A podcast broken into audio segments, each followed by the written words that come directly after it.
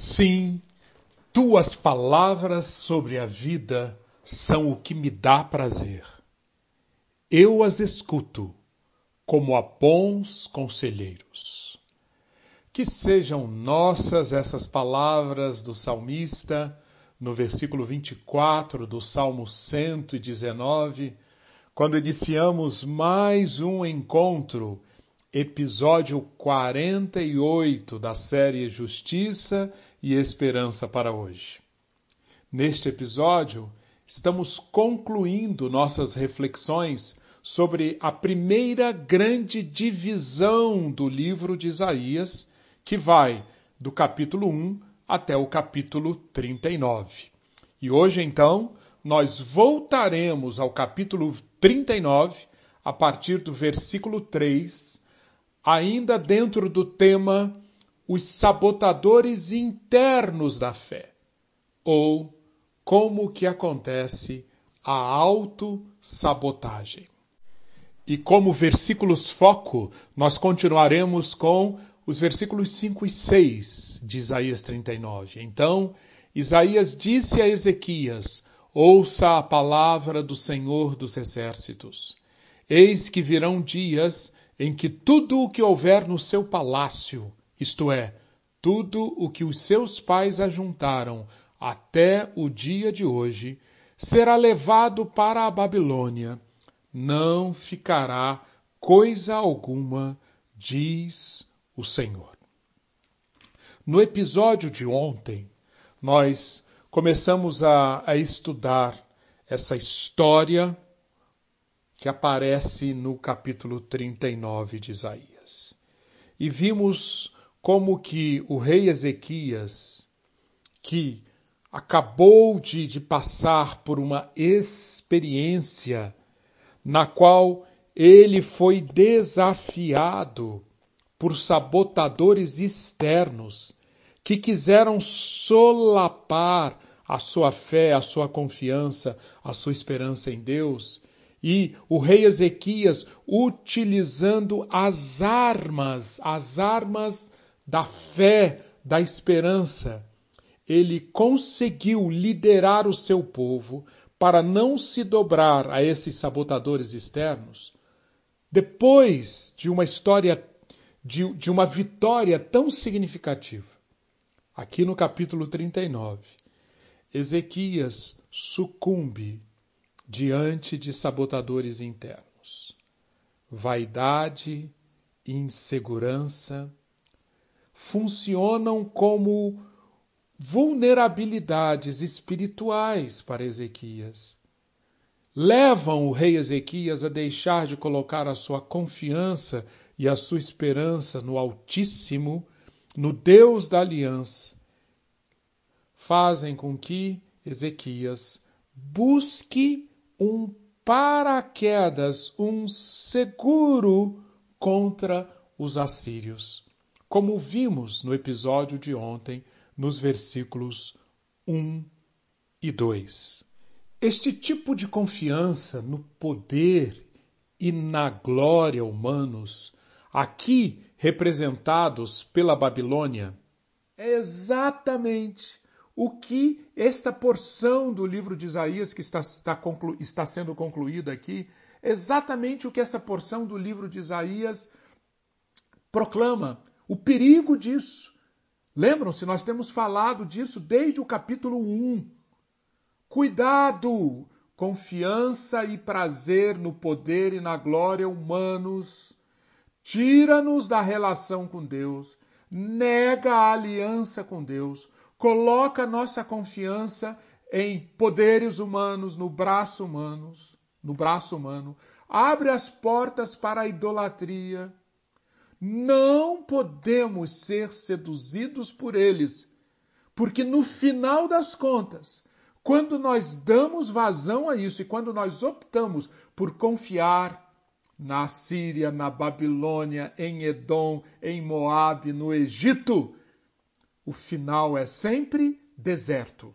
Como o capítulo 34 nos mostrou tão, tão realística e contundentemente ao falar que aqueles que se entregarem a Edom, que é um dos, um, um, um dos poderes à parte de Deus, aqueles que se entregarem a Edom vão compartilhar do destino de Edom. E qual é o destino de Edom? Trazendo aqui apenas alguns poucos versículos lá do capítulo 34. Capítulo 34, 9 e 10. Os riachos de Edom se transformarão em piche, em piche, em enxofre o seu pó. Sua terra se tornará betume ardente. De geração em geração, aquela terra ficará abandonada. Deserto, deserto, deserto, falta de vida, império da morte. É isso que espera quem confia e busca o prazer no poder e na glória humanos.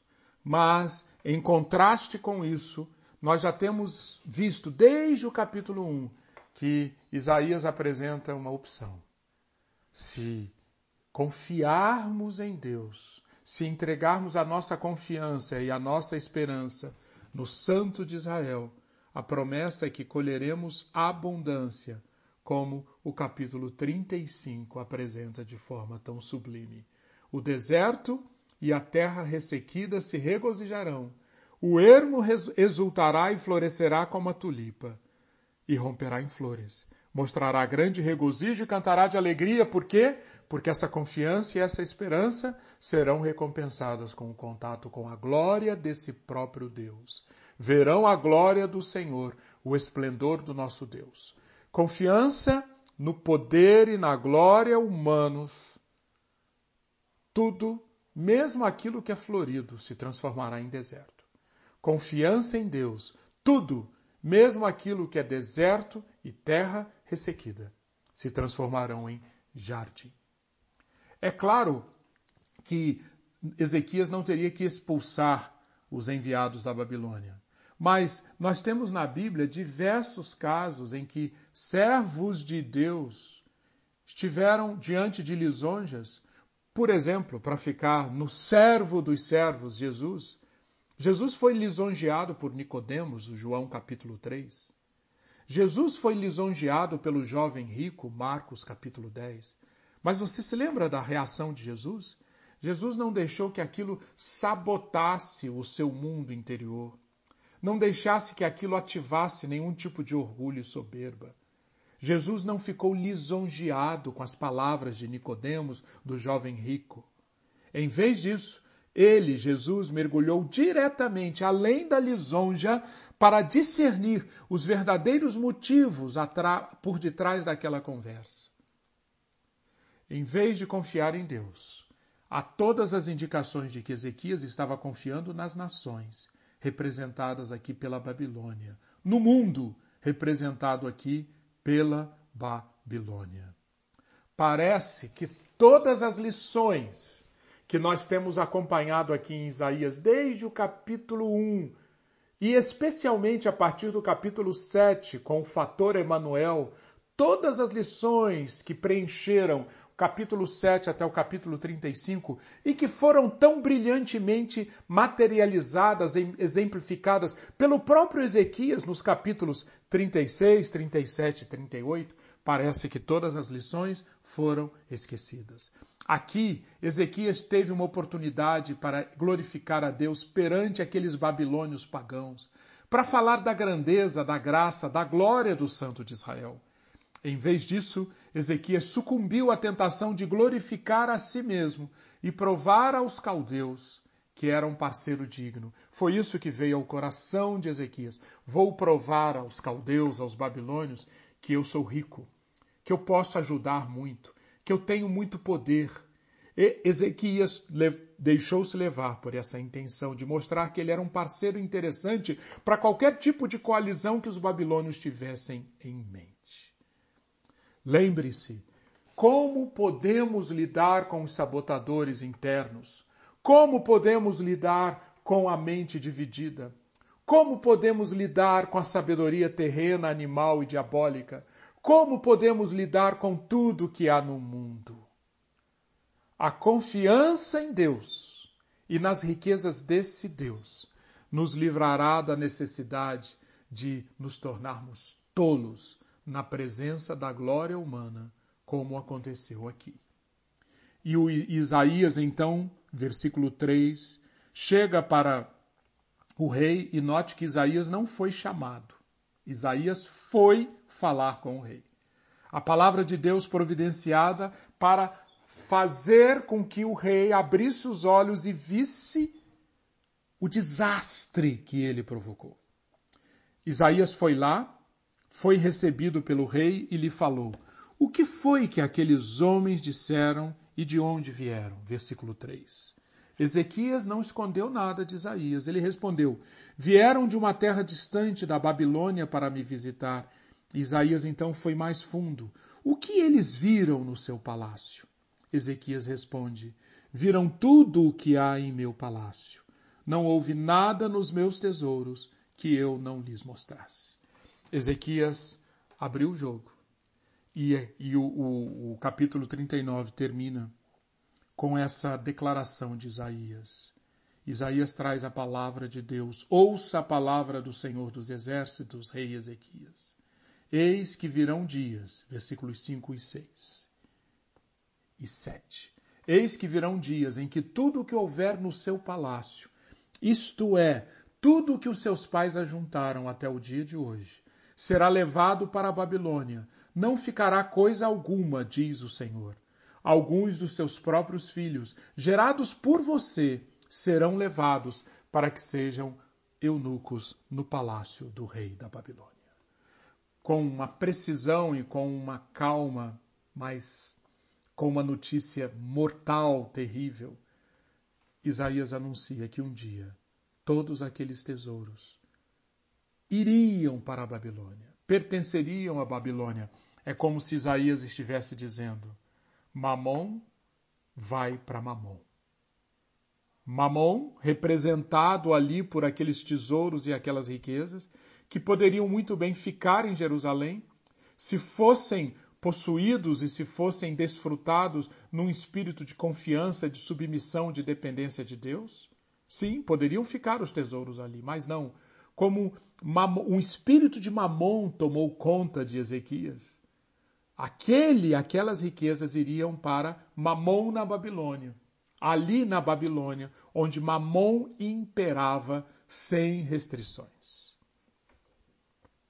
E aqui então nós temos, no livro de Isaías, a, a grande ligação entre o que aconteceu naquele ano no palácio de Ezequias e o que viria a acontecer no ano 587.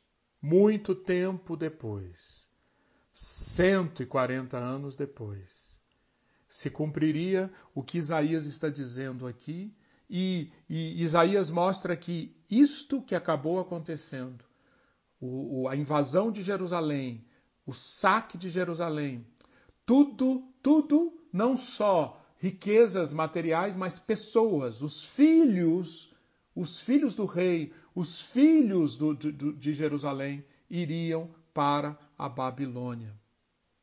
Não, não devemos pensar aqui que esse único pecado do orgulho de Ezequias é que foi somente ele o responsável pelo cativeiro na Babilônia. Não, não foi só ele. Mas esse pecado ilustra muito bem o tipo de orgulho, de vaidade, de autoglorificação, de recusa em confiar que toda a nação de Judá manifestaria na sequência e que acabaria por resultar no cativeiro. Esta cena que aconteceu no palácio de Ezequias, então, funciona como um tipo daquele espírito que passou a governar os habitantes de Jerusalém e que, no final das contas, acabou levando ao julgamento, ao exílio. Ezequias reage àquela declaração de Isaías. Em primeiro lugar, Ezequias já tinha muitos quilômetros rodados com Isaías, ele levou muito a sério. E disse, versículo 8, Ezequias: Boa é a palavra do Senhor que você falou. Porque Ezequias pensava no seu íntimo: enquanto eu viver, haverá paz e segurança. E assim termina a descrição aqui em Isaías do rei Ezequias. Ele reage com alívio, ele leva muito a sério o que Isaías fala, mas parece que esse alívio de Ezequias é um alívio que mostra uma postura autocentrada, uma postura de pouca consideração, de, pouca, de pouco sofrimento, de pouco pesar com o que acontecerá com os seus sucessores.